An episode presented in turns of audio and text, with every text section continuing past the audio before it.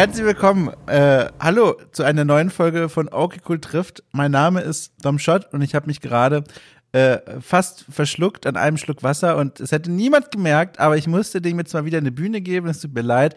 Jedenfalls, hallo. Neue Folge Okay trifft für all jene, die gar keine Ahnung haben, was das hier soll. Ganz einfach, Okay trifft meint, dass ich jede Woche einen Menschen aus der Spiele- oder Medienbranche kennenlerne, rund eine Stunde zum Plausch einlade. Plausch ist allerdings, finde ich, äh, eine Untertreibung von dem, was hier passiert. Die Gespräche meandern immer, was ich sehr schätze, zwischen leichten und sehr schweren Themen. Wir haben eigentlich immer beides in jeder Folge. Das finde ich immer sehr schön. Kommt natürlich auch immer auf den Gast drauf an. Äh, aber ich finde das immer sehr spannend. Spannend finde ich auch die Bandbreite an Gästen, die wir mittlerweile hatten. Wir hatten Redakteure, wir hatten Entwicklerinnen. Äh, und heute haben wir einen Gast, der aus einem Bereich kommt, den wir bisher kaum abgedeckt haben mit unserer Gästeliste, und zwar aus der Wissenschaft. Wir haben heute einen Akademiker bei uns, und zwar Arno Görgen, äh, Kulturhistoriker, der beschäftigt sich mit einer ganzen Reihe von Dingen. Ich nenne einfach mal ein paar Schlagworte.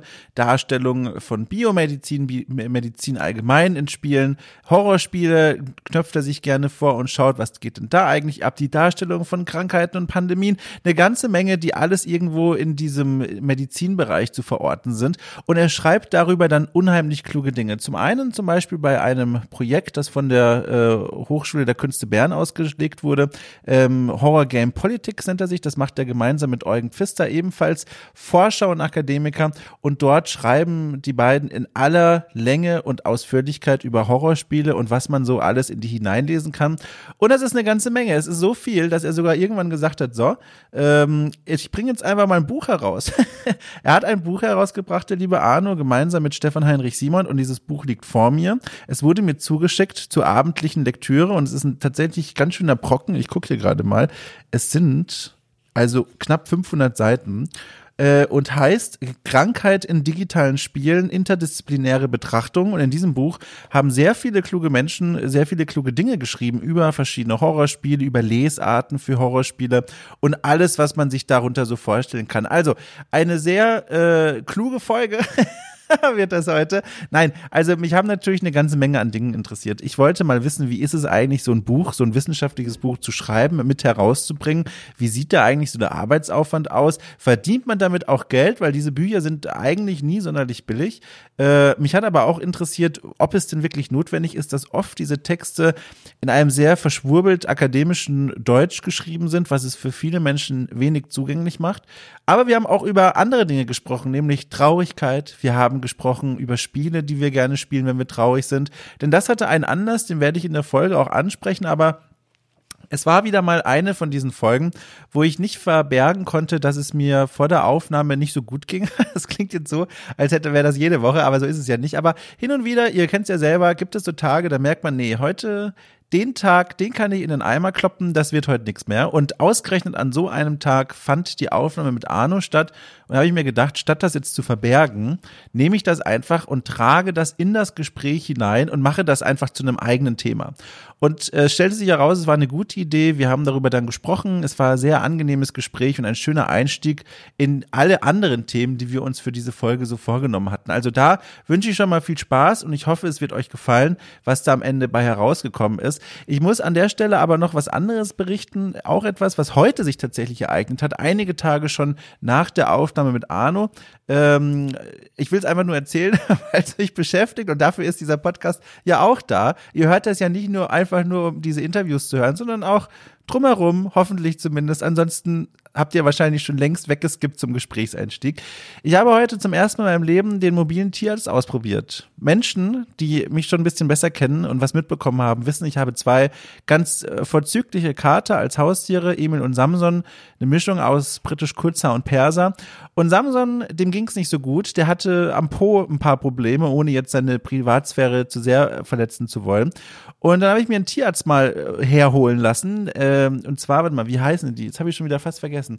Das war, ich bin zufällig über die gestoßen und ich sag zur Sicherheit, das ist jetzt weder sponsert noch Werbung, sondern ich bin einfach begeistert davon gewesen. Felmo, Felmo heißen die. Das ist ein mobiler Tierarzt und die schicken die Leute dann direkt zu einem nach Hause. Hat natürlich den gigantischen Vorteil, dass die Tiere die Wohnung nicht verlassen müssen. Und das war hier sehr süß, sage ich mal, was sich abgespielt hat. Der Tierarzt kam, war super nett, super freundlich, hat sich entschuldigt für seine leichte Verspätung äh, mit der ebenfalls sehr charmanten Begründung, er hatte sich vorher um einen alten Hund kümmern müssen und da ging alles nicht so schnell. das fand ich sehr niedlich. Und die Behandlung selbst war echt wunderbar. Dem Samson, dem geht's wieder wesentlich besser dem muss ich jetzt so ein Schmerzmittel geben, das auch Meerschweinchen bekommen und das ist einfach alles wahnsinnig süß. Naja, also macht euch keine Sorgen. Ihm geht's gut, mir geht's mittlerweile auch wieder gut. Das Gespräch damals mit Arno hat mir unheimlich geholfen, was irgendwie therapeutisch klingt und so ein bisschen war es ja auch so. Ich wünsche euch damit ganz doll viel Spaß und eine Sache werde ich vielleicht noch los für all jene, die das vielleicht gar nicht mitbekommen. Es gibt äh, eine Möglichkeit, dieses Projekt hier zu unterstützen. Okay, cool. Auf der Steady-Seite, die in den Show Notes verlinkt ist, gibt es eine Kampagne, sage ich mal, ein, eine, eine Seite, wo man okay, cool finanziell unterstützen kann. Da könnt ihr einfach nur zwei Euro reinwerfen. Das ist schon fantastisch. Das hilft mir, viel mehr Zeit noch in dieses Magazin zu stecken. Ihr könnt aber auch sagen, na, da knalle ich jetzt mal fünf Euro im Monat hin und für diese fünf Euro bekommt ihr nicht nur meine unglaubliche Dankbarkeit, sondern auch ein Premium-Format zugesteckt jeden Monat, in dem es darum geht, dass ich Spiele nachhole, die eigentlich die ganze Welt für unbedingt spielenswert hält, aber irgendwie an mir vorbeigegangen sind. In der ersten Folge war es Firewatch, in der zweiten Folge jetzt Portal 1. Ja, ja, ich weiß. Und dann spreche ich mit Gästen über meine Eindrücke zu diesem Spiel, das ich dann extra gespielt und nachgeholt habe. Und das sind immer sehr, sehr schöne Folgen. Bekommt man auch viel von den Leidenschaften meiner Gäste mit. Jetzt bei Portal war es der tolle Robin Schweiger. Das war einfach ganz toll und da möchte ich nochmal darauf hinweisen, weil mir das großen Spaß macht. Und es wäre ja schade, wenn es an euch vorbeigehen würde, nur weil ihr es nicht gehört habt. So, nun also viel, viel Spaß mit dieser äh, ganz besonderen Folge mit Arno. Äh, ich weiß auch nicht, warum ich den Vornamen immer so überbetont ausspreche. Ich finde es ein sehr schöner Vorname. Vielleicht deswegen. Naja, also viel Spaß damit und wir hören uns im Anschluss der Folge nochmal ganz kurz.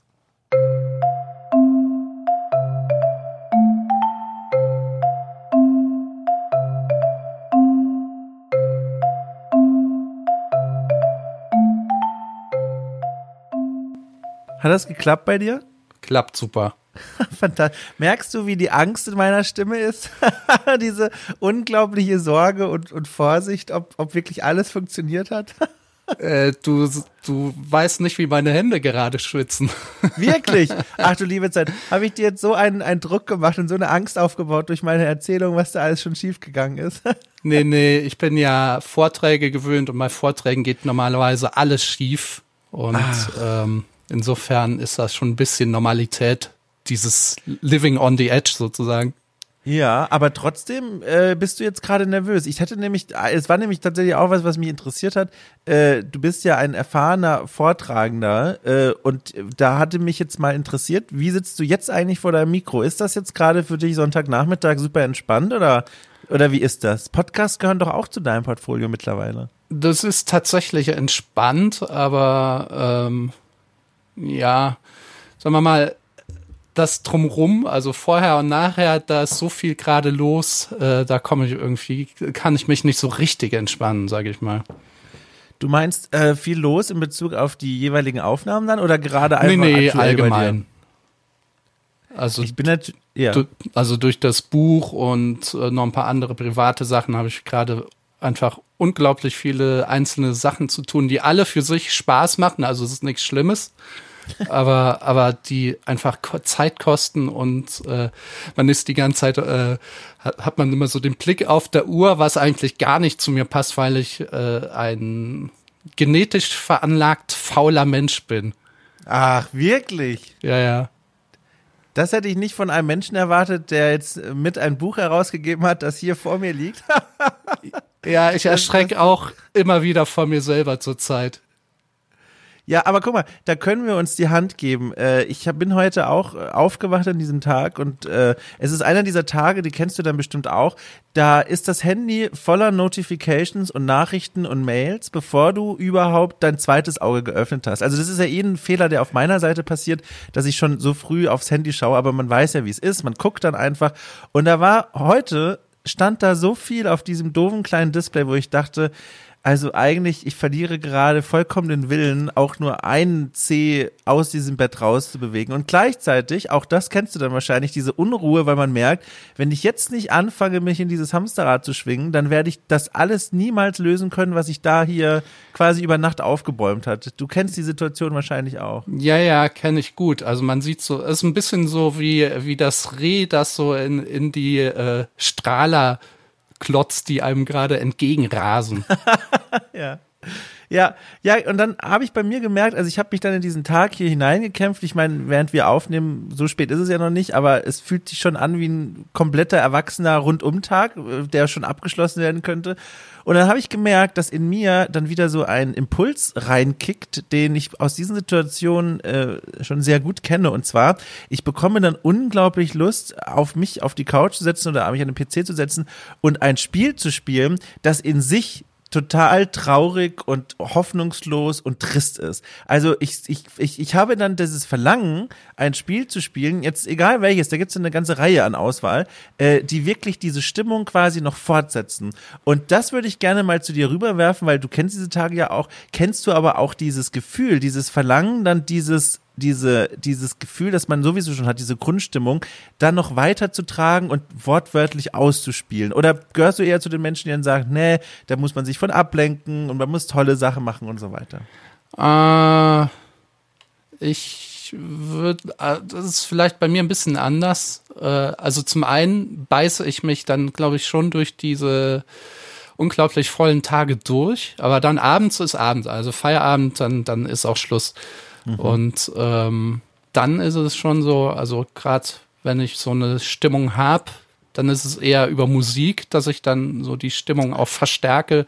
Und bei Spielen ist es eher umgekehrt, dass ich dann wirklich so äh, puren Eskapismus betreibe und dann eben irgendwas Lustiges spiele oder so dann scheint deine Musik mein Spiel zu sein. Äh, also ich habe vor allem gute Erfahrungen in Anführungszeichen gesammelt mit den Waldspaziergängen in Days Gone. Ich weiß nicht, du hast es glaube ich auch gespielt. Ich erinnere mich da an einen Text von dir oder an Tweets zumindest. Kann das sein, Days Gone? Ja, ich habe es gespielt, äh, leider nicht nicht ganz. Äh, kann sein, dass du es von vom Eugen Pfister gelesen hast. Der hatte Ach. dazu ein bisschen gepostet und ich war da, habe da gar nicht so viel zu geschrieben, glaube ich. Aber dann hast du es ja vor Augen und das ist nämlich genau so ein Spiel. Also da regnet es, die, die, die Wälder sind dicht und, und, und dunkel und dann spaziert man da so durch und eigentlich geht's ja darum, irgendwie hier Open World und Zombies und alles ist schlimm, aber äh, diese Szenen, die mag ich da am liebsten in diesen Momenten, weil man dann einfach diese Spaziergänge macht und hört man in der Ferne manchmal irgendwie so irgendwelche Tiere kraulen und, und man hört irgendwelche Zombies röcheln in der Ferne und dann spaziert man da so durch und ich merke immer, das macht was mit mir. Das ist so, das hat so eine so eine ganz besondere Wirkung auf mich. Wenn ich Musik höre tatsächlich, im Gegensatz dazu, die reißt mich richtig runter. Ich hatte vor ein paar Tagen auch so einen Tag, wo ich mir dachte, Mensch, also ist schon schlimm alles. und dann habe ich den Soundtrack von The Last of Us 2 gehört und dann hättest du mich eigentlich komplett in den Müll werfen können. Also da war ich dann komplett am Ende und ich wusste gar nicht, warum habe ich das eigentlich gemacht. Hast, hast, du, hast du eine Erklärung, warum man dann dazu neigt, das dann noch zu vertiefen durch solche Medien? Vielleicht ist das so ein bisschen auch der Narzissmus, der in jedem von uns steckt, dass man eben dann nochmal eine Schippe drauflegt, egal ob es jetzt positiv oder negativ ist. Und man, ja? man, man, also auf eine perverse Art genießt man ja auch diesen Moment. Also man suhlt sich ja dann in Selbstmitleid oder umgekehrt, äh, man versucht dann noch diese Freude noch ein bisschen weiter zu treiben, die man vielleicht dann irgendwas gerade hat und so. Äh, ich glaube, das ist schon so, dass man da äh, die Hormone noch so ein bisschen weiter äh, übersteuern lassen will. Das ist ja spannend. Hat ja fast schon einen Selbstzerstörungstrieb, sowas. Also, das ist ja nichts, was einem gut tut in dem Moment. Ja, also die Menschheit ist ja an sich ziemlich äh, ambivalent in ihren ganzen Verhaltensweisen. Also ich kann mir das schon vorstellen, dass das irgendwie, also ich weiß nicht, ob das das tatsächlich irgendwie psychologisch oder so gibt, aber ich kann mir das gut vorstellen zumindest. Und ich habe schon auch manchmal eben das Gefühl, das ist so. Es ist ja auch, wenn man so Streit hat oder so, man weiß ja, dass man sich zum Beispiel gerade total bescheuert benimmt mhm. und man hört trotzdem nicht auf. Wenn wir diesen, wenn wir diese, dieses, äh, wie, sagt man denn da? Ich suche da gerade nach einem geflügelten Wort. Wenn wir mal die Perspektive komplett umdrehen wollen und mal von der anderen Richtung her gehen, da frage ich mich nämlich auch was. Du hast ja arbeitsbedingt regelmäßig zu tun mit diesen Spielen, die ja jetzt vielleicht sich um Themen oder um Bilder und um Darstellungen drehen, die jetzt nicht unbedingt in der Happy World platziert sind. Macht das denn was mit dir? Also ist schon mal passiert, dass du dich für deine Arbeit oder für einen Artikel oder sowas an, an deine Konsole, an den PC gesetzt hast, was gespielt hast, weiß ich nicht, Outlast oder sowas oder äh, Days Gone oder ein, ein, ein, ein anderes Spiel deiner Wahl, das dir da vielleicht einfällt und du gemerkt hast, das färbt so richtig doll auf dich ab oder hast du da gewisse Resistenzen dagegen? Nee, also die Resistenzen habe ich eigentlich gar nicht. Also maximal vielleicht bei so, bei so klassischen Shootern, wo es einfach zum, zur Spielmechanik dazu gehört. Mhm. Aber äh, Gerade wenn das so ein bisschen ins Psychologische geht, also auch ein bisschen Denkstoff gibt, da bin ich also sehr schnell auch äh, an meinen Grenzen. Gerade bei so Horrorspielen oder wenn es auch um so Themen wie, was weiß ich, Missbrauch oder, mhm. oder sowas geht. Also da ähm, versuche ich aber auch eine sehr gute mentale Hygiene dann irgendwie zu bewahren. Ja. Kannst du verraten, wie du das dann machst? Ja, aufhören. nee, so. also gerade bei Horrorspielen, dann macht man eben dann nur kurze Spielphasen und äh, so weit, wie es dann eben geht. Äh, man spielt ja auch, wenn man es als Job macht, auch Spiele, die man nicht unbedingt spielen will, aber eben muss. Mhm. Und ähm, macht dann eben Pause, macht was, entweder was ganz anderes oder geht dann eben doch mal spazieren oder äh, es gibt eben tausend andere Tasks, die man am Tag erledigen muss. Insofern, ähm, ja, mhm. sich abzulenken fällt mir jetzt nicht unbedingt schwer. Gab es denn, wenn du mal so zurückguckst auf die Zeit, der du dich jetzt schon auf diese und jene Art mit Spielen beschäftigst, ein Spiel dieser Art, das dich besonders lange begleitet hat, wo du gemerkt hast, also ich formuliere das gerade sehr äh, euphemistisch, äh, das dich sehr lange wirklich begleitet hat und wo du gemerkt hast, das hat dich getrübt irgendwie, also das hat wirklich irgendwie was erschüttert in dir oder irgendwie was mit dir gemacht? Ja, ähm, also es gibt lustiger, lustigerweise zwei mit der gleichen Spielmechanik, nämlich mhm. äh, das eine ist äh, The Walking Dead, also die Telltales The Walking Dead. Ja. Und das andere, ähm, na, wie heißt es noch hier, äh, mit dem schönen Soundtrack von Don't Not. Ähm, ähm, ähm, Life is Strange. Ja, genau. Und ja da gibt es ja, äh, also bei Telltale, äh, bei The Walking Dead gibt es ja zum Beispiel dann in, in der ersten Staffel diese zwei Szenen. Die eine ist, ähm, in der man eine Person zurücklassen soll, also die nicht mhm. irgendwie in dem Wohnmobil weiter mitnehmen soll, weil sie irgendwas gemacht hat. Ist schon ziemlich lang her. Meine Erinnerung ist so langsam ein bisschen verschwommen daran. Und ähm, da habe ich sehr lange versucht, das irgendwie zu verhindern, weil das mir eben so moralisch so, so gegen den Strich ging und das mhm. auch in dem Moment nicht wirklich Sinn ergeben hat. Und das andere war diese Szene, als man dann später ähm, Clementine und, na, wie hieß ihr äh, Ersatzvater die. noch, genau. Als die sich trennen und man ihn dann an den Heizkörper da ähm, festkettet. Ach, das, das hat, also das hat mich auch ziemlich mitgenommen. Und bei äh, Life is Strange war es diese Szene, in der man versuchen muss, äh, diese Schulfreundin von ihrem Selbstmord abzuhalten. Oh Gott. Und, ich, ja. und das hat bei mir nicht geklappt. Was hat ums ja. Verrecken einfach nicht funktionieren wollen. Das hat mich auch wirklich fertig gemacht, weil man ja auch, das Spiel hat es ja auch drauf, gewisse Bindungen zu den einzelnen Leuten aufzubauen und ich, ich wollte die einfach retten und irgendwann habe ich dann aufgegeben und dann tatsächlich im Internet geguckt, wie es geht und sie dann gerettet. Das war ein bisschen geschummelt, aber das wäre nicht anders gegangen. Ja, ich glaube, das zählt auch wieder zu diesem Hygieneding dann, dass man versucht, das auf diese Art für sich zumindest zu lösen, wenn nicht schon für das Spiel im Sinne des Spiels. Ja. Aber ich glaube, also ich, ich kenne beide Szenen auch, die, die gehören auch zu meinen Momenten, wo ich, die sind ja auch schon, also vor allem The Walking Dead ist jetzt auch schon einige Jahre alt, äh, die gehören auch so zu diesen früheren großen Momenten, glaube ich, an die ich mich erinnern kann, die wirklich mich in dieser Hinsicht so bestützt haben. Wenn ich so zurückschaue, das ist eigentlich ganz spannend. Also ich bin ja Jahrgang 89, ich spiele schon seit, also schon als ich ganz mini klein war, äh, Anfang der 90er.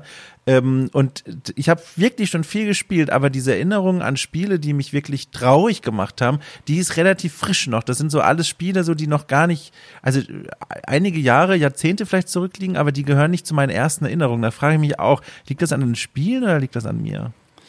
Hast du denn das Gefühl, dass äh, Spiele das auch tatsächlich noch gar nicht so lange können? Also das ist eine spannende Frage. Ich glaube, das geht so auf zwei Ebenen. Ich glaube, wenn man mich mal als Person rauslässt, ich glaube, da ist tatsächlich erst ab irgendeinem gewissen Punkt in der Spielestory was passiert, wo man gemerkt hat, da machen sich Spiele jetzt diese Themen zu eigen. Also vieles, was in dem Bereich ist von, äh, das macht Menschen traurig, das macht Menschen betroffen, das zwingt Menschen in eine Entscheidungssituation, das glaube ich jetzt so aus dem Stegreif herauf, ist tatsächlich etwas, was nicht von Anfang an da war. Also auch wenn man sich ja mal die Genres anguckt, die es so in den 80ern und 90ern gab, das sind ja nicht die Genres, wo man jetzt erwarten würde, äh, in einer Zombie-Apokalypse einen geliebten Menschen zurücklassen zu müssen. Also ich denke da an irgendwelche Wirtschaftssimulationen, ich denke an Parkaufbau, Management, Management-Spiele, da sind ja diese andere Art von Spielerfahrung, diese sehr emotionale Art von Spielerfahrung, die ist da ja noch gar nicht so präsent. Also ich glaube, das ist tatsächlich was, was Spiele so und Entwicklerteams in den letzten, weiß ich nicht, 20 Jahren oder so gelernt haben und verstärkt darstellen. Und auf der anderen Seite, wenn ich jetzt noch den Aspekt Dom reinbringe, dann können das Spiele schon von Anfang an. ich habe, ich neige dazu, mir immer noch selber so einen narrativen Rahmen zu basteln. Ich weiß zum Beispiel noch, äh, Monkey Island 1, das ist so eines der ersten Spiele, an das ich mich wirklich bewusst erinnern kann. Das hat mich mit so einer unglaublichen Melancholie schon als Kind erfasst, weil wenn du dich erinnern kannst, Monkey Island 1, ähm, da die erste Szene ist ja die, dass Guybrush äh, von rechts also der Protagonist von rechts ins Bild hineintritt und dann ist er da, dann ist er auf dieser in dieser Piratenwelt, dann ist er im Spiel, dann beginnt er seine Quest äh, vom Piratenpraktikanten quasi zum richtigen Piraten zu werden, obwohl er so ein Tollpatsch ist, obwohl er gar nicht in dieses Piratenbild passt. Aber ich habe mir als Kind schon gedacht, äh, wie schlimm muss denn seine Vorgeschichte gewesen sein, dass er davon uns nichts erzählt? Das war mein naiver, kindlicher Gedanke, weil er, er erzählt ja niemals, was war, bevor er in den Bildschirm getreten ist. Und das ist für mich auch heute noch so ein ganz magischer Moment, wenn ich mir so vorstelle, drumherum gibt's ja auch eine Welt, in meiner Vorstellung zumindest, aber davon erzählt er nichts. Und dann frage ich mich, wie schlimm muss es gewesen sein, dass er das so verschweigt? Und du merkst, ich also ich denke mir da viel zu viel rein, aber das sind dann die Dinge, die machen mich auch dann schon traurig, lange bevor Spiele das gewollt haben. Aber eigentlich ist das ja auch was Schönes. Also ähm, wenn, wenn du auch über das reine Spielerleben hinaus dir diese ganzen Spielwelten auch weiterdenkst, das finde ich total faszinierend. Das ist bei mir, glaube ich, nicht so. Ja, nicht so? Nee, also es, es gibt ja diesen berühmten Zauberkreis von dem Johann Heusinger. Mhm. Äh, eben das, wenn man in das Spiel hineintritt, dann, dann lebt man nach dessen Regeln und ähm, alles, was außerhalb stattfindet, spielt keine Rolle. Und umgekehrt gilt das eigentlich auch so von der Theorie her. Und ähm, das ist auch tatsächlich was, was mir auch so geht. Also wenn ich im Spiel drin bin, bin ich drin. Wenn ich draußen bin, bin ich draußen.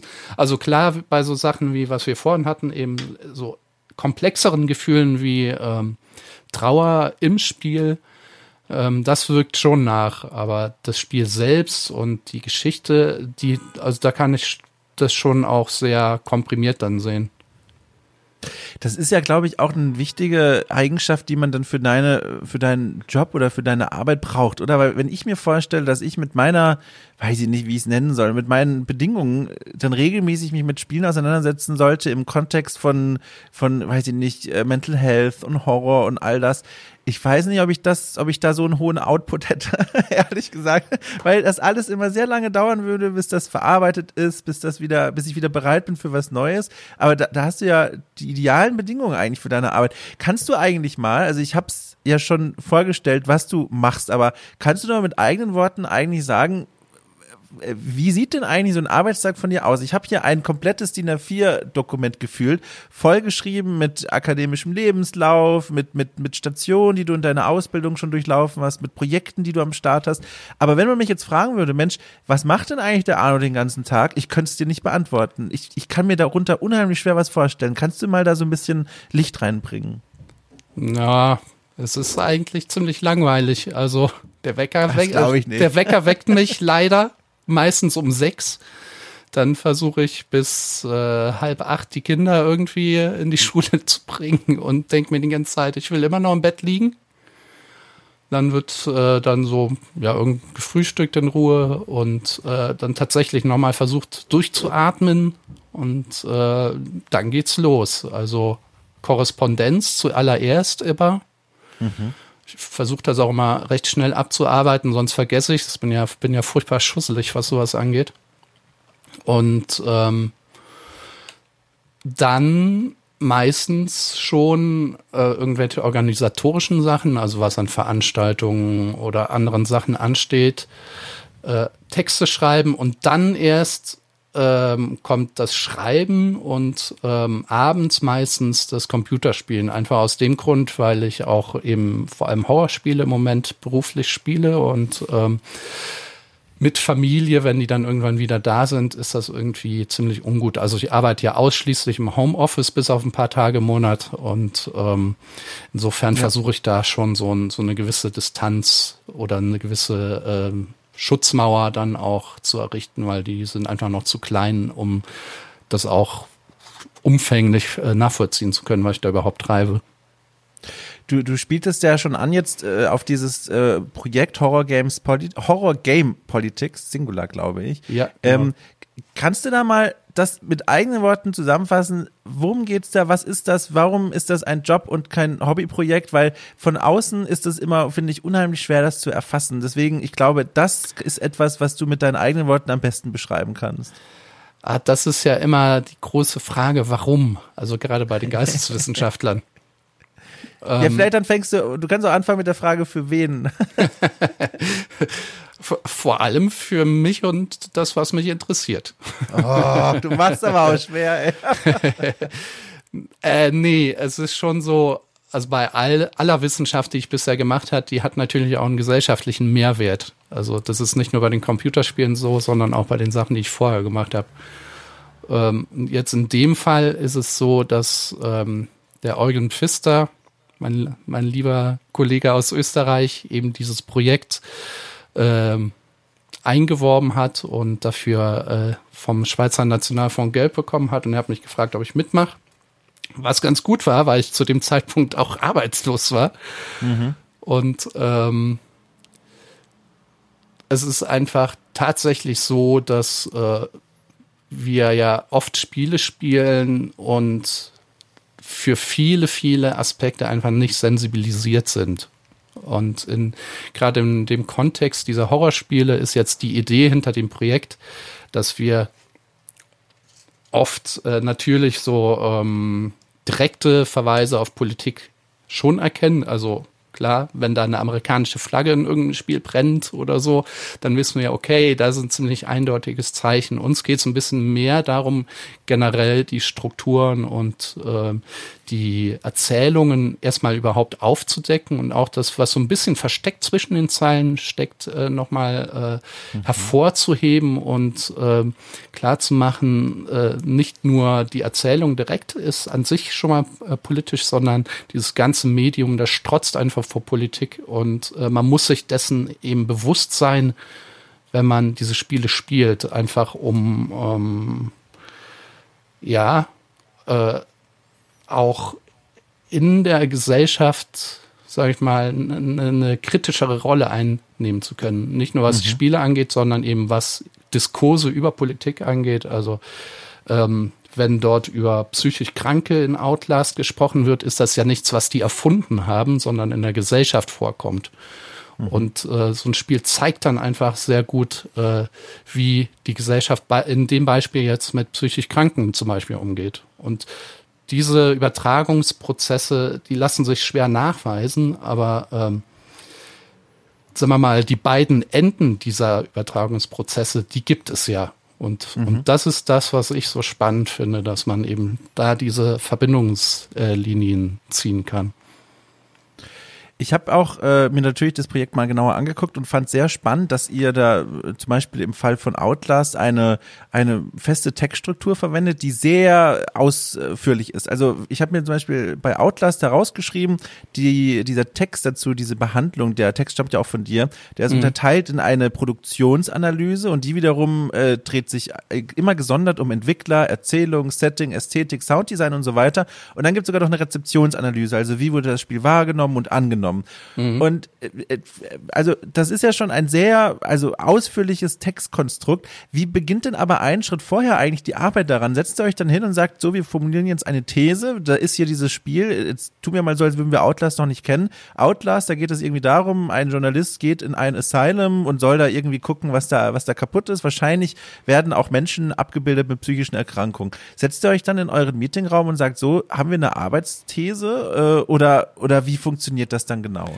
Also was das rein methodische angeht, müssen wir erstmal einen Weg finden. Also wir haben ja 50 Spiele ursprünglich in diesem Untersuchungskorpus. Das heißt 50 Spiele, ähm, die wir untersuchen wollen einfach. Und das, mhm. das ist ja ziemlich viel. Und 50 Spiele sind einfach nicht alle gleich. Man muss erstmal eine Form finden der Analyse, die für alle Spiele auf die gleiche Art durchgeführt werden kann. Deswegen diese ja. kleinteiligen ähm, Aspekte wie Setting und so weiter. Das ist, das sind ja die Sachen, die man überall findet. Und klar, unsere These, unsere leitende Hypothese ist ja eben gerade diese, ähm, diese Durchflechtung von Spielen mit Politik das ist jetzt mhm.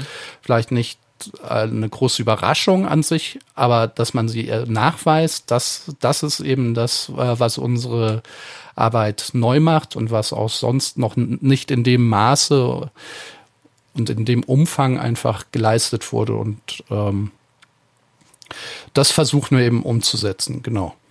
Ja. Gibt es denn äh, oder lass mich mal so fragen, wer ist denn die Zielgruppe von eurem Projekt? Weil, wenn ich da so drauf gucke, also wenn, ich, wenn du davon erzählst, dann würde man ja meinen, das ist wie gemacht für Menschen, die zum Beispiel Horrorspiele spielen und sich dann vielleicht fragen, irgendwie fühlt es sich so an, als würde ich hier mehr machen, als nur dieses Spiel zu spielen. Lese ich doch mal, was bei Horror Game Politics dazu steht und dann bekommt man so einen Mehrwerteinblick und denkt vielleicht noch mal ein bisschen anders über dieses Spiel nach. Wenn ich mir dann aber die Texte selbst und die, die Präsentation anschaue, die ist ja ganz klar akademisch akademisch. Und damit geht einher, was ich auch noch aus meinem eigenen Studium kenne, aus der Archäologie. Das ist eine Sprache, die oft nicht so einfach zu verstehen ist. Da, da muss ich sagen, die ist auf der, auf der eurer Webpräsenz deutlich einfacher zu verstehen als ähm, zum Beispiel stellenweise in dem Buch, über das wir noch sprechen werden, das du jetzt mit herausgegeben hast. Aber da würde mich jetzt mal aus diesem Konflikt heraus interessieren, wen visiert ihr denn eigentlich an? Ist das, sind das Texte für die Forschungswelt, damit das dann quasi, damit die Menschen dort sensibilisiert werden und drüber sprechen oder, oder für Entwickler und Entwicklerinnen kannst du da mal so ein bisschen äh, aufklären?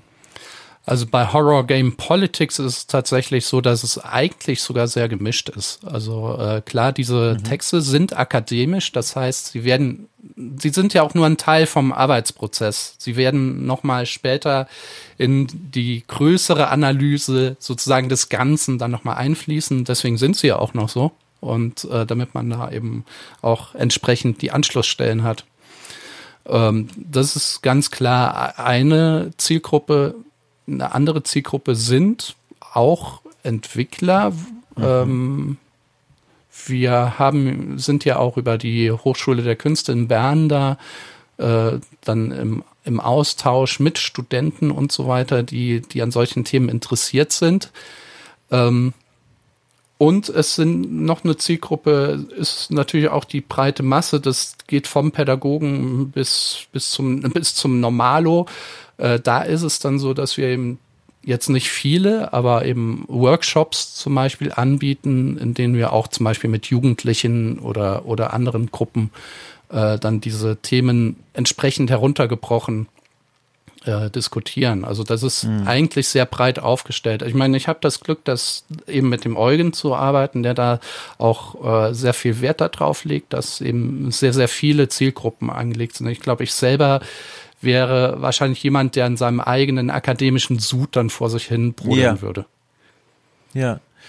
Aber ist es was, was du auch selber schon mal gesehen hast, wofür du sensibilisiert bist, dass du, dass diese akademische Sprache gewissermaßen auch eine Hürde ist für viele Menschen, die das einfach nur lesen wollen? Weil, also ich muss noch mal das sagen, weil das klingt jetzt auf gefährlicherweise vielleicht etwas wie, als würden wir beide jetzt im obersten Stockwerk des Elfenbeinturms sitzen und sagen, Mensch, das verstehen aber manche Leute vielleicht außer uns gar nicht. Das meine ich gar nicht. Also ich, was ich versuchen will zu sagen ist, ich habe selber ja einen akademischen Hintergrund und bin eigentlich diese Sprache noch von damals gewohnt, aber ich sitze auch manchmal dann vor diesem Buch und zum Beispiel und denke mir dann, boah, also diesen Satz muss ich mehrfach lesen. Und dann habe ich ihn mehrfach gelesen, dann denke ich mir, also eigentlich könnte man den Satz auch einfacher sagen. Und dann, das ist so der Punkt, wo ich dann überlege, warum? Also äh, wa warum, warum diese schwere Sprache in so vielen Fällen? Also ich selber erlebe das schon. Das war ja deine Eingangsfrage. Ja. Ähm, wenn, wenn man vor allem Texte aus anderen Wissenschaftskulturen hat. Es ist ein bisschen Mhm. so wie mit den Dialekten in der Eifel, wo ich herkomme, wo dann von Dorf zu Dorf die Begriffe so sich ein bisschen unterscheiden und irgendwann versteht man die Leute nicht mehr. Und äh, so ist das in der Wissenschaft ja auch. Also die Disziplinen, die um einen direkt herum sind, die versteht man relativ gut, aber je weiter die sich von einem entfernen, umso komplizierter und schwieriger nachvollziehbar wird dann eben die Sprache. Und das ist hier natürlich auch so. Und ähm, warum man das so macht, äh, ich glaube, das hängt schon damit zusammen, dass man sehr, sehr viele Informationen sammelt und man, oder ich zumindest dann dieses unbedingte Bedürfnis habe, die auch möglichst äh, umfassend in einen relativ kurzen Text äh, zu packen. Also meine Sachen sind immer sehr, sehr dicht. Ich versuche dann trotzdem die halbwegs lesbar zu machen, aber Ja. mein, also es sind ja auch erkennbar dann akademische Texte. Also man ahnt es dann schon, wenn man, wenn man das äh, Buch aufschlägt. Ja. Ja, ja.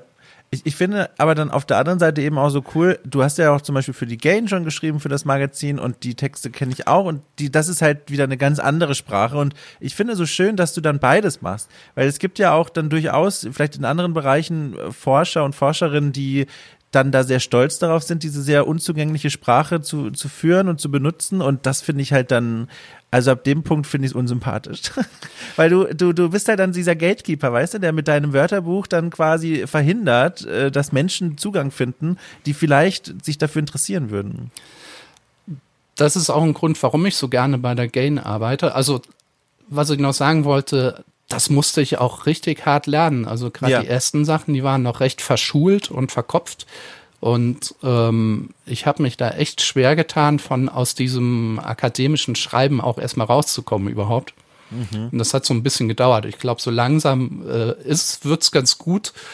Und äh, dann ist eben die Gain auch ein, einfach ein wunderbares Magazin mit tollen Leuten äh, und die einem auch die Möglichkeit bieten, auch eigentlich komplexere Themen äh, in Texte zu packen, so, so weit sie denn eben äh, tatsächlich dann auch lesbar sind. Also da wird dann ja schon drauf geachtet und man ist dann auch so ein bisschen gezwungen, eben aus seiner Haut zu gehen. Und das, das empfinde ich auch dann als, als sehr, sehr äh, gewinnbringend äh, für mich selber. Ich weiß nicht, ob du das jetzt überhaupt noch brauchst, aber ich gebe es dir trotzdem mal mit. Äh, Das ist ein Prozess, der bei ganz vielen Menschen, ich behaupte einfach mal bei allen, die lange Zeit an der Uni irgendwie waren und dann in die Welt jenseits der Uni rausgehen, dass die sich umgewöhnen müssen mit ihrer Schreibe. Ich habe das selber auch gehabt. Ähm, Das war richtig schlimm. Ich habe in der Uni habe ich super gerne Hausarbeiten geschrieben und und und Vorträge und das war echt mein Ding so diese Sprache, habe ich echt genossen. Und dann kam ich da raus und habe angefangen, über Spiele zu schreiben, auch für andere Zielgruppen einfach. Und musste wirklich Sprache auf eine gewisse Weise neu lernen und auf eine ganz harte Art, weil ich dann oft ja als Freier damals, ganz kurze Zeit lang, bevor ich in meinen Redaktionen dann gelandet bin, ähm, habe ich dann Texte abgegeben und das war dann, ich weiß noch, ein Test für Gameswelt damals zu Dead Space 2 äh, vielleicht. Also es ist schon ein bisschen her.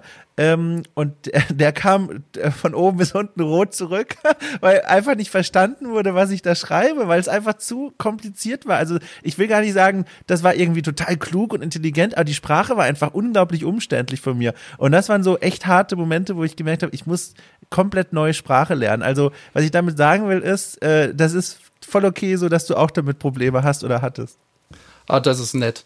Geht's dir denn auch so wie mir? Also ich habe das Gefühl, wenn ich schreibe und es ist dann egal, ob es jetzt eher ähm, leichte Kost ist oder akademisch, dass äh, man so ein bisschen die Sätze im Mund auch schmeckt und äh, auch wenn sie wirklich komplex sind, äh, man macht so ein bisschen so eine Kunst drauf, draus, diese Sätze zu machen, bis sie einem wirklich auch, eine, was die Ästhetik sozusagen angeht, mhm. total gut gefallen. Oder, oder schreibst du einfach runter?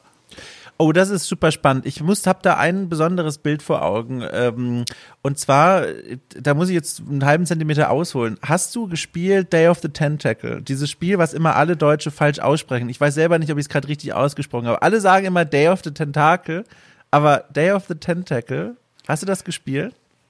Natürlich habe ich Day of the Tentacle gespielt.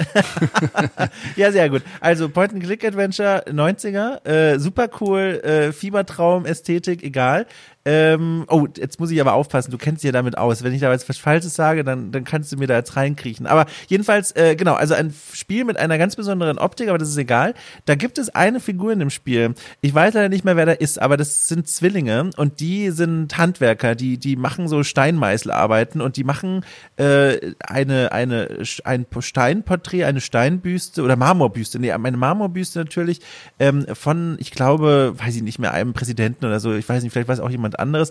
Und die stehen immer in diesem Spiel vor diesen Marmorblöcken und müssen dann mit einem sehr wachsamen Blick, der da auch so ein bisschen überstilisiert in dieser Comic-Grafik dargestellt wird, überlegen, wo schlage ich als nächstes ran mit dem Hammer und dem Meißel, wo nehme ich noch etwas runter, wo war es vielleicht schon zu viel. Und die vermitteln da so eine Mischung aus Expertise und absoluter Nervosität. Und das ist ein Bild, das ich seit einiger Zeit für mich äh, irgendwie im Kopf habe, wenn ich an Texten sitze. Dieses Gefühl von, das weiße Blatt Papier ist ein riesengroßer Marmorblock und ich schlage da nach und nach die Buchstaben und Worte raus. Und was ich damit meine, ist, glaube ich, weil es ja eher schon so ein gewaltsameres Bild ist, das ist manchmal wirklich schwer, da oder lass mich anders sagen. Also, ich habe noch nie in meinem Leben auf einem Marmorblock rumgehauen. Ich habe keine Ahnung, wie das ist. Aber vom Zugucken her sieht das oft so aus, die setzen diesen Meißel irgendwo an, schlagen dann und dann kommt ja mehr als nur ein Millimeter Marmor runter, sondern oft so kleine Bröckelchen. Und plötzlich sieht man sowas wie eine Kontur und das, was man haben will. Und so fühlt sich bei mir Schreiben an, wenn ich dann zum Beispiel einen Absatz anfange und dann der Anfang so ein bisschen schwierig ist und ich mir überlege, ah, wo, wo setze ich denn den Meißel jetzt an? Wo fange ich denn an? Und wenn das aber gelungen ist, dann bröckelt dieser Marmor runter und ich sehe, wie die Buchstaben ganz, ganz schnell und staccatoartig hintereinander dann auftauchen und die Sätze ergeben. Also zu Beginn eines Absatzes immer so sehr viel überlegen und nachdenken und schauen und dann kommt das plötzlich immer alles und deswegen passt dieses Meiselbild sehr gut.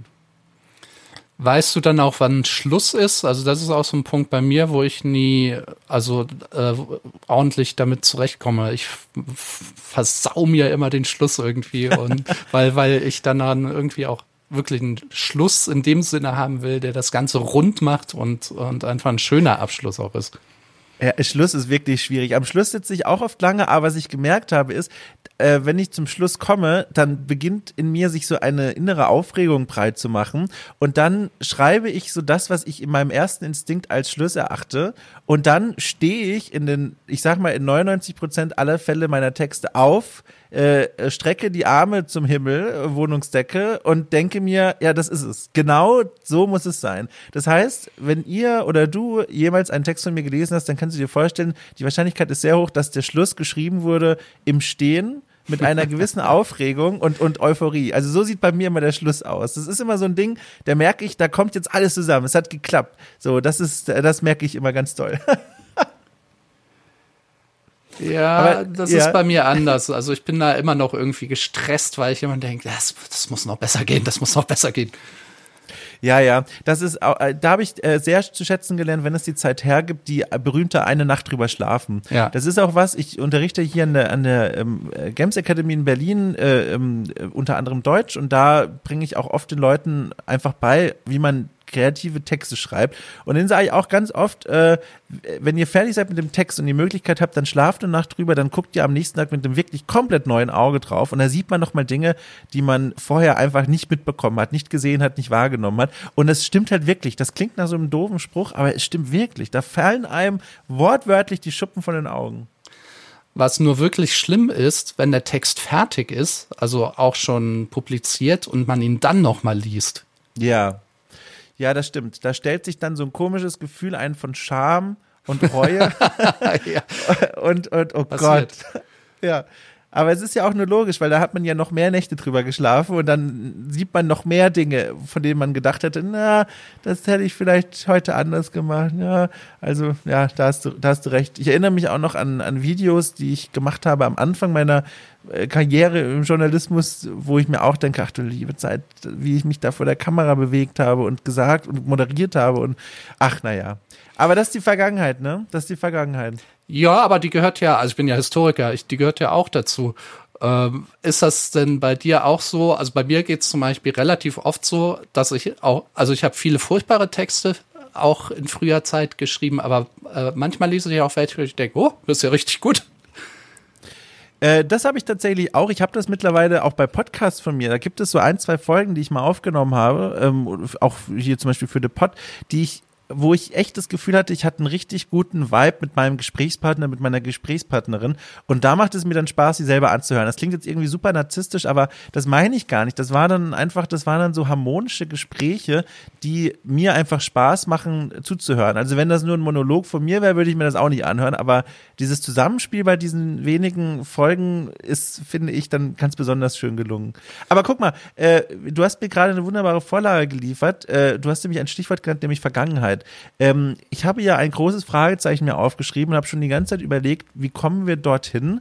Und jetzt hast du mir diese Straße geöffnet, da möchte ich direkt runterfahren. Und zwar von den Dingen, die du da gemacht hast, also ich habe mir unter anderem aufgeschrieben, Medizingeschichte in Ulm, Kulturgeschichte in Augsburg, wenn man dann guckt, wo liegt denn heute dein Themenschwerpunkt? Und dann schreibst du spannenderweise in dem Buch, das du jetzt mit herausgegeben hast, ähm, Repräsentation, da zitiere ich, Repräsentation von Biomedizin, Bioethik und Krankheitsdiskursen im digitalen Spiel.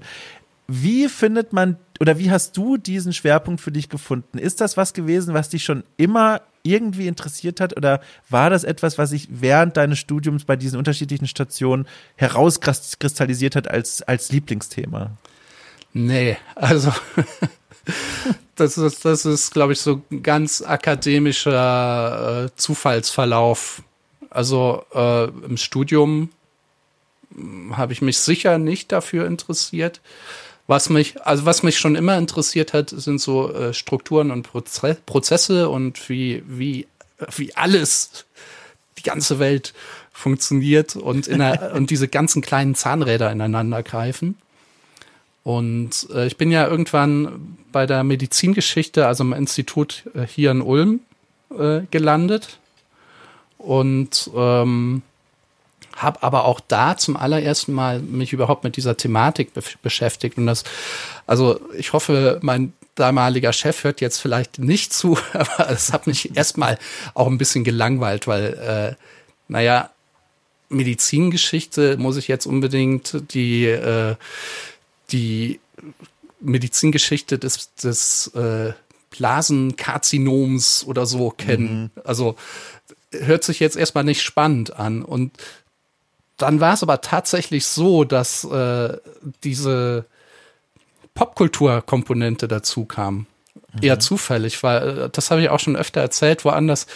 Ähm, ich habe eben zum Beispiel Fallout 3 und Bioshock gespielt und die haben ja beide so ein, so ein sehr starke Medizin, äh, biomedizinische Narrative in sich stecken und, mhm. und diese, und weil beides so zusammengekommen ist, also dieser neue Job und, und dann eben diese Spiele, in denen die Inhalte, die im Job vorkommen, äh, im Spiel so wichtig sind, äh, das, das hat mich tatsächlich total fasziniert. Und da bin ich dann auch dran hängen geblieben, selbst wenn ich eigentlich äh, dann ähm, Hauptberuf dann andere Themen bearbeitet habe, oft. Ja. Aber du hast nicht äh, im Gegensatz dazu bei dir bemerkt, wenn du schon, also das weiß ich ja ehrlich gesagt gar nicht, seit wann du Videospiele spielst, aber ich nehme mal an, vor Bioshock und Fallout gab es schon Spiele, die du auch gespielt hast. Da hattest du aber noch nicht so dieses Auge dafür, so diese, dieses Interesse für diese Themen. Das war also wirklich etwas, was sich erst so herausgeschält hat durch dein Studium. Es war da zumindest das erste Mal, dass mir klar wurde, hey, das müsste man mal erforschen. Also die Themen haben mich bestimmt in gewisser Weise fasziniert, wie sie, wie sie eben einen, weiß ich nicht, äh, Kinozuschauer oder, oder im Spieler dann interessieren, weil es dann eben cool ist in dem jeweiligen Spiel. Aber cool ist mhm. eben nicht unbedingt gleich so interessant, dass ich äh, unbedingt mehr darüber wissen will. Mhm.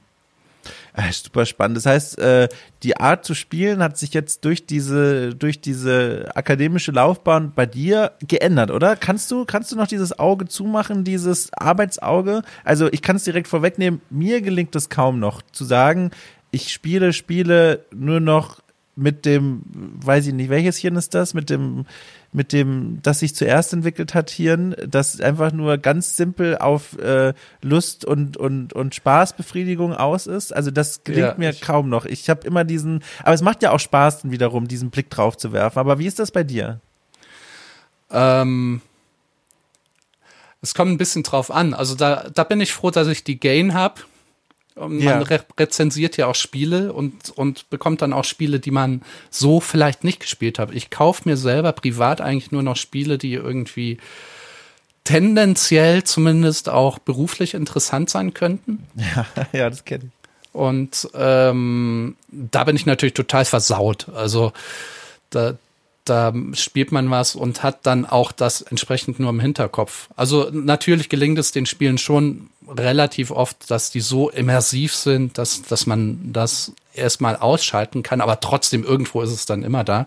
Mhm. Und äh, bei diesen Rezensionen, die ich für die Gain dann schreibe, das ist dann tatsächlich schon so ein äh, bisschen, vielleicht auch eine Befreiung, dass man da eben das nicht unbedingt braucht, sondern mit, äh, mit äh, so einem äh, leeren Platz sich da hinsetzt und äh, ja. überlegt, wie wirkt dieses Spiel auf mich, was macht das mit mir und ist es überhaupt ein gutes Spiel? Ja.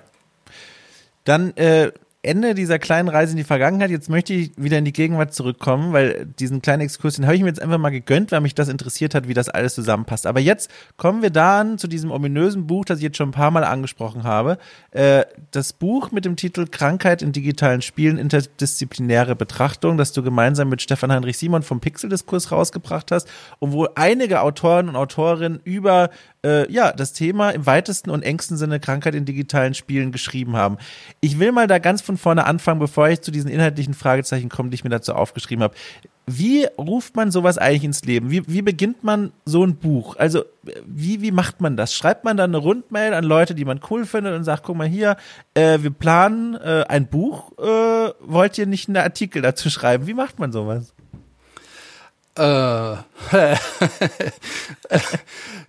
das ist jetzt eine ziemlich schwierige Frage. Also grundsätzlich ist es ja so, das Interesse an diesen Themen, das haben wir ja eben schon besprochen, das, das war ja schon da. Also mhm. äh, und es ist dann oft so, dass man sich denkt, oh, es gibt dazu jetzt überhaupt keine Literatur. Ja. Und wenn es die Literatur nicht gibt, dann muss man sie sich eben selber schreiben. äh, so, das ist immer so mein Grundgedanke. Ich habe ja schon so ein paar Bücher herausgegeben. Und das ist immer die Idee, eben äh, Themen zu finden, die A, mich selber total interessieren und anfixen und äh, B, dann Themen sind, über, über die vielleicht dann auch noch niemand so richtig nachgedacht hat.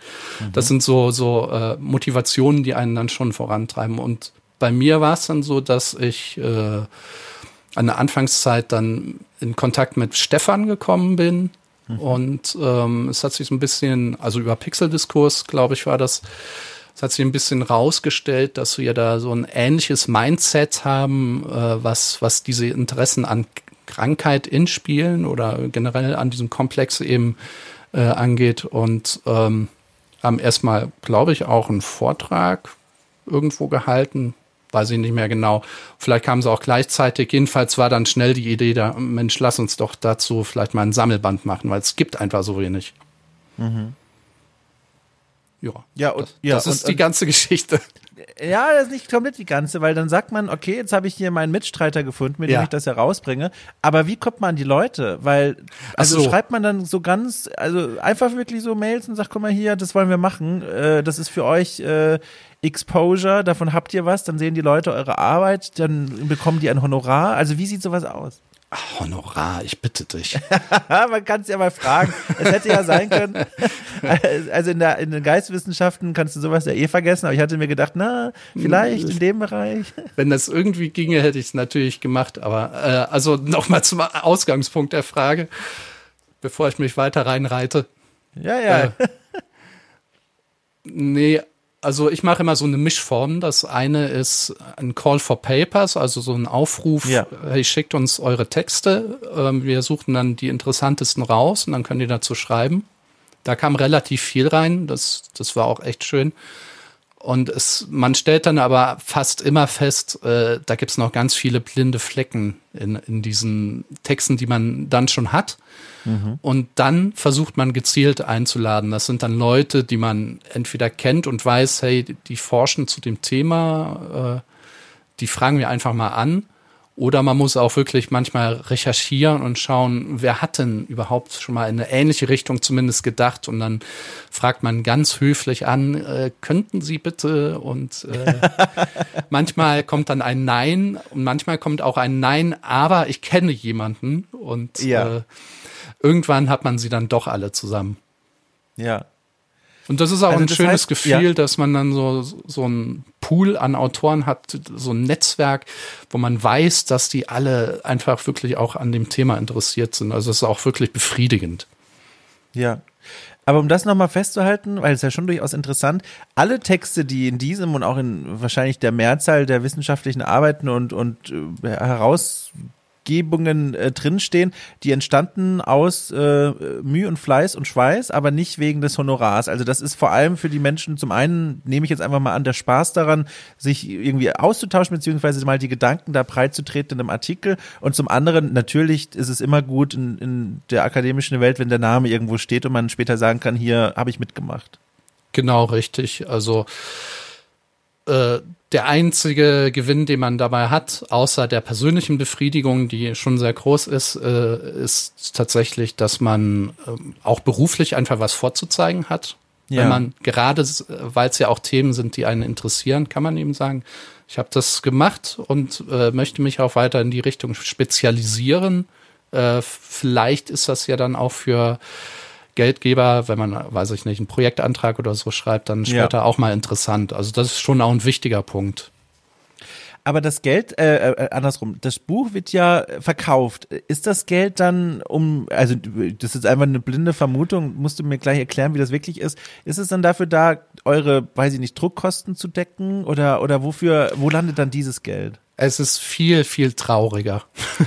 oh je.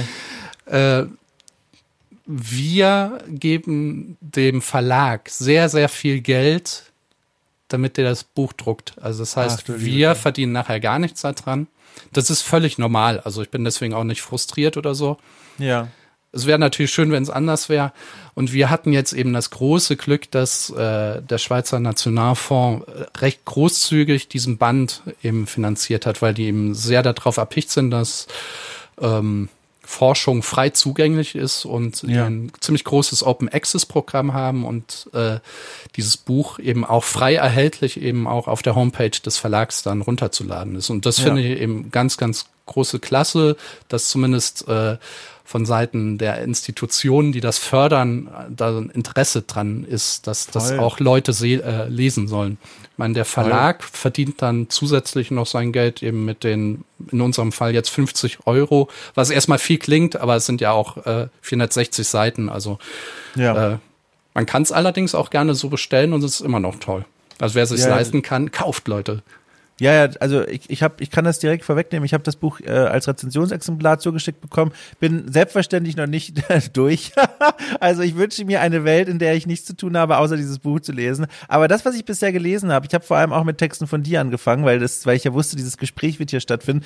Ich, das schätze ich eben so sehr an diesen Büchern. Das ist so ein bisschen die, die Kehrseite, die positive von dieser schweren Sprache. Du hast es auch schon angerissen. Da steckt unheimlich viel drin. Also du liest drei Sätze und kannst dann eigentlich das Buch weg weglegen und erstmal darüber nachdenken. Und das ist so eine Art von Wert, der auch, finde ich, da drin steckt. Und wer darauf halt, wer damit was anfangen kann, der kriegt da halt eine Menge so Gedankenfutter. Und das finde ich immer in solchen Büchern ganz toll. Du ahnst auch gar nicht, wie viel mir auch jetzt so eine Aussage von dir jetzt gerade bedeutet, weil eben damit genau das ja erreicht ist, was, was mir damit ja auch aus, aus tiefstem Herzen sozusagen äh, überhaupt äh, das, das machen, äh, was mich überhaupt zu diesem äh, Buch geführt hat. Ach, wie schön. Ja, dann kann ich das sogar noch ausformulieren, äh, um dir noch mehr Gutes zu tun. Ich habe auch schon einige Textmarkierungen mir reingemacht. Für, oh ja, her äh, damit. für, für, für eigene äh, Texte und dann Referenzen und so. Also, das ist wirklich, das ist, ist so eines von diesen Büchern, das meine ich auch ganz ehrlich, jetzt, ohne da jetzt irgendwie äh, zu nett sein zu wollen, aber das, die, die holt man immer wieder raus. So, das sind so, das sind so, so eine Mischung aus Nachschlagewerke und ach, guck mal, das kann ich mir heute Abend noch mal gönnen, so nach Feierabend. Das finde ich, also das ist eine, eine ganz tolle Arbeit, die ihr da geleistet habt. Oh, jetzt äh, bin ich aber hier. Jetzt, also siehst es nicht, aber ich bin natürlich knallrot. Äh, ja, aber pass, pass das auf. Das ist natürlich auch ein bisschen das, was, was Stefan und ich, wir uns auch so ein bisschen erhofft haben, dass ja. dieser Effekt, dieses, ah, ich muss mehr wissen, äh, dass sich das so ein bisschen einstellt. Ja, ja. Aber guck mal, ich kann dich da aus dieser unangenehmen Situation rausbringen, wieder mit so einer ganz mondänen Frage. Wie viel Zeit steckt da eigentlich drin? Das ist ja, also diese Arbeit als Herausgeber, ihr müsst nämlich einfach mal an Texte redigieren, ihr müsst äh, vielleicht auch nochmal Feedback zurückschicken, wenn man sich dann, wenn man es dann wagt. Äh, wie, wie viel, wie viel Zeit und Mühen hat dich das gekostet? Äh, ich weiß gar nicht, wo ich anfangen soll. also der Band ging eigentlich für so einen akademischen Band gar nicht mal so langsam. Ich glaube, jetzt haben wir zweieinhalb Jahre dafür gebraucht. Finde ich. Boah, ist, ist relativ schnell. Krass. Ähm, davon ist noch relativ viel Wartezeit. Also bei uns war es ja so, dass wir dann noch äh, Gutachter von extern für eben diese Förderungen da äh, gebraucht haben und so. Und das, das dauert dann alles wahnsinnig. Und auch bis der Verlag dann die Fahne gemacht hat und solche Sachen. Da gehen teilweise da Monate ins Land, wo man gar nichts macht. Und dann gibt's aber auch diese Phasen, äh, wenn die Autoren, die ja auch super, super viel Arbeit da reinstecken, eben die Texte fertig haben, zum ersten Mal schicken und man hat dann auf einmal, äh, weiß ich nicht, 24 Texte auf einen Schlag auf dem Schreibtisch liegen, die alle auch gut äh, gelesen werden sollen und begutachtet werden sollen. Das ist schon wahnsinnig viel Arbeit.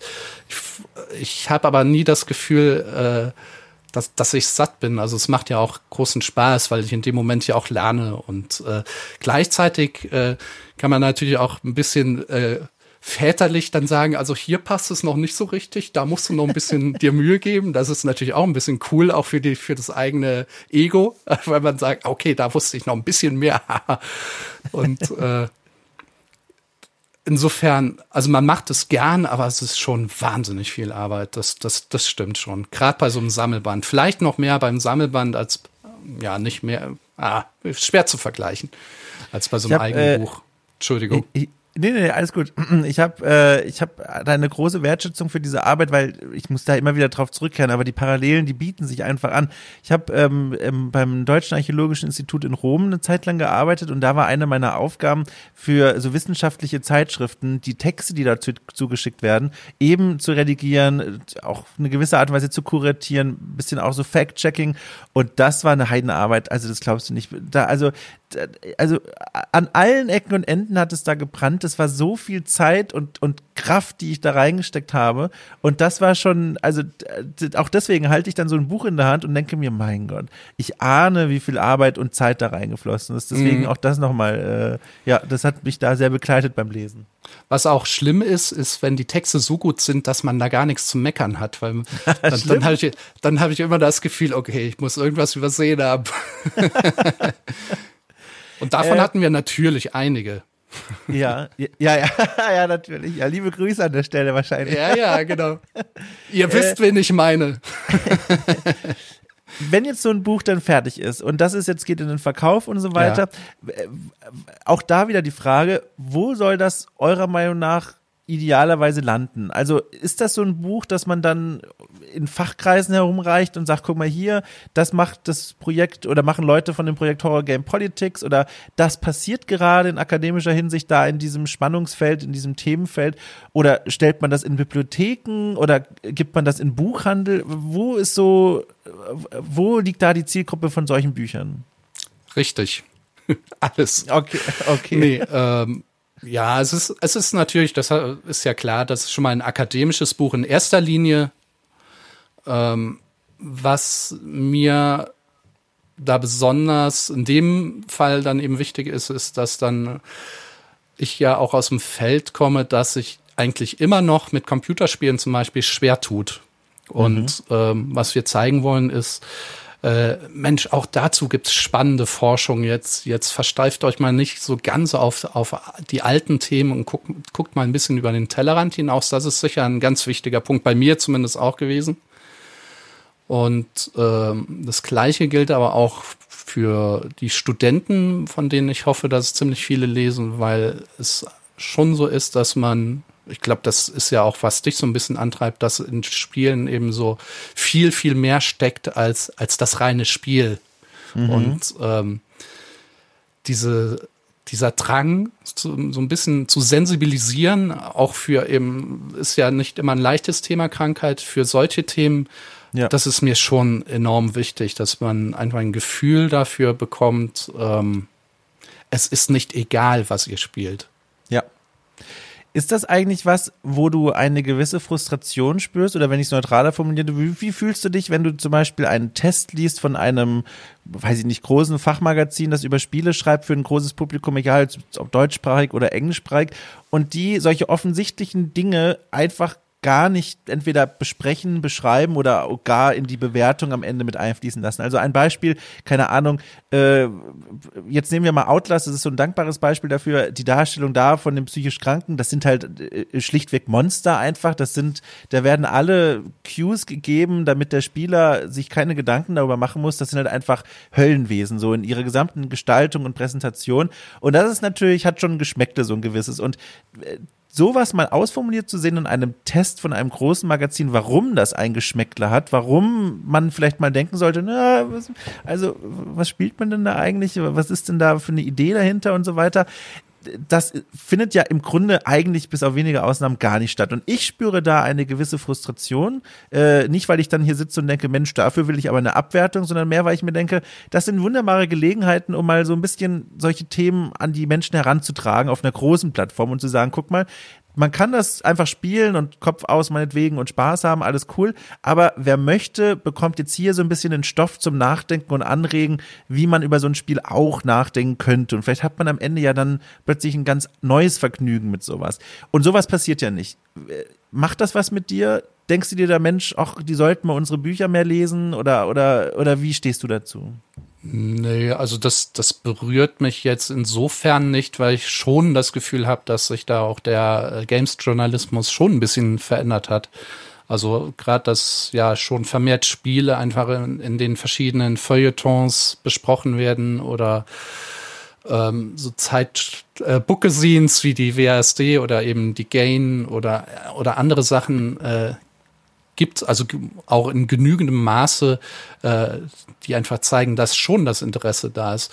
Und was noch ein Punkt ist, ich glaube auch, dass ähm, mittlerweile die, die Publisher der Spiele selbst erkannt haben, dass man äh, mit Tiefe auch gut Marketing machen kann. Also es gibt mhm. ja verblüffend viele Spiele auch in den letzten Jahren, die jetzt äh, nicht nur das 18. Call of Duty äh, das einfach runtergeballert wird, sondern selbst auch diese Spiele versuchen dann im Marketing zumindest äh, eine gewisse Tiefe vielleicht vorzutäuschen, vielleicht ist sie wirklich drin. Und und ähm, ich glaube, sobald das auf so einer Ebene äh, auch angekommen ist, ist auch vielleicht der Test, der noch zwischen dem Konsumenten dann zwischengeschaltet ist, vielleicht gar nicht mehr so wichtig, sondern das mm. kommt eher beim, beim Spieler dann an, äh, der das vielleicht auch deswegen spielt, weil eben das, das, die Erzählung, das Narrativ etwas spannender ist. Also gutes Beispiel ist ähm, Red Dead Redemption 2,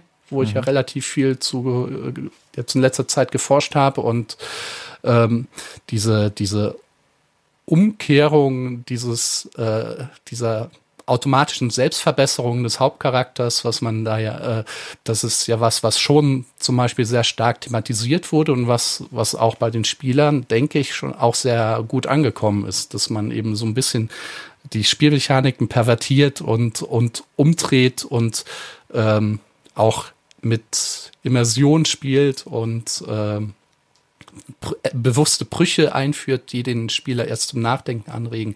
Das aber auch vorher sagt, weil es vielleicht sonst auch nicht ankommt. Also es muss ja immer ein gewisser äh, gewisses Bewusstsein schon da sein, damit man es vielleicht auch überhaupt erst wahrnimmt. Und das ist schon, glaube ich, ein ganz entscheidender Punkt. Kannst du da mal ein konkretes Beispiel kurz für nennen? Weil ich hab's gespielt, aber ich weiß gerade nicht, auf was du genau hinaus möchtest. Ja, darf ich spoilern? Also ist das denn am Ende des Spiels oder am Anfang des Spiels? Über das ganze Spiel hinweg. Ja, jetzt natürlich schwierig. Hm. Okay, ich nehme mal, ich nehme mal ein ja. anderes Beispiel. Ähm, lass mich mal überlegen. Ähm, äh, was nehmen wir denn? Achso, Hellblade Senua Sacrifice zum Beispiel. Ja.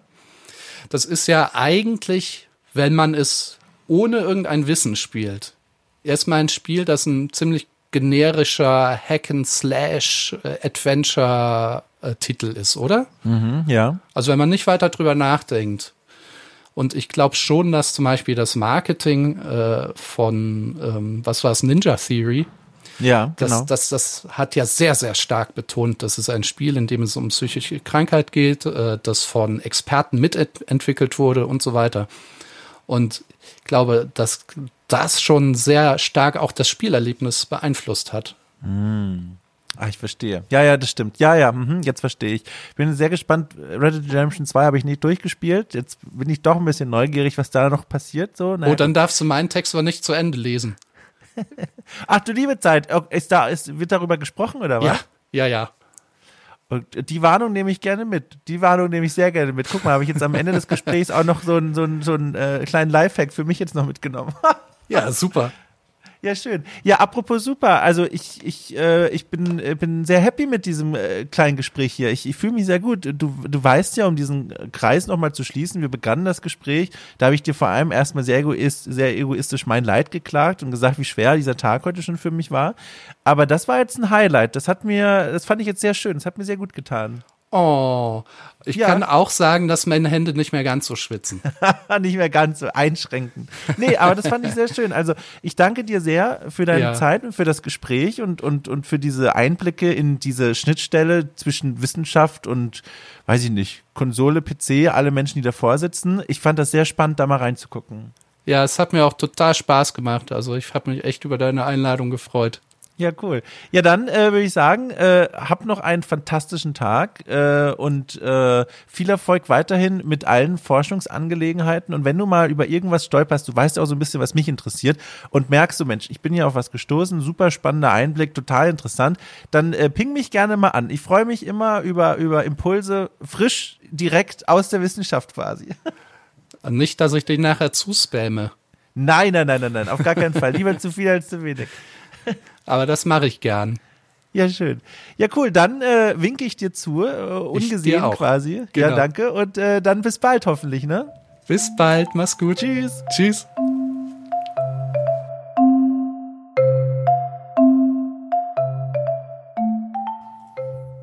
Ja, das war's. Äh, mein Gespräch mit Arno hat großen Spaß gemacht. Ich hoffe euch auch. Und wenn dem so ist, dann fühlt euch doch herzlichst eingeladen, mal bei iTunes ein paar Sterne in den Club zu schmeißen und sagen, Mensch, guck mal hier, fünf Sterne. Das ist doch eine coole Sache. Das freut mich, das freut andere Menschen, die so über diesen Podcast stolpern. Oder ihr schaut, wie ganz am Anfang mal gesagt, bei Steady vorbei und sagt, guck mal hier, das möchte ich unterstützen, das ist cool. Oder ihr wollt einfach nur liebe Grüße an die Karte ausrichten. Das könnt ihr auch machen über mail at domshot.net. Ich musste kurz nachdenken.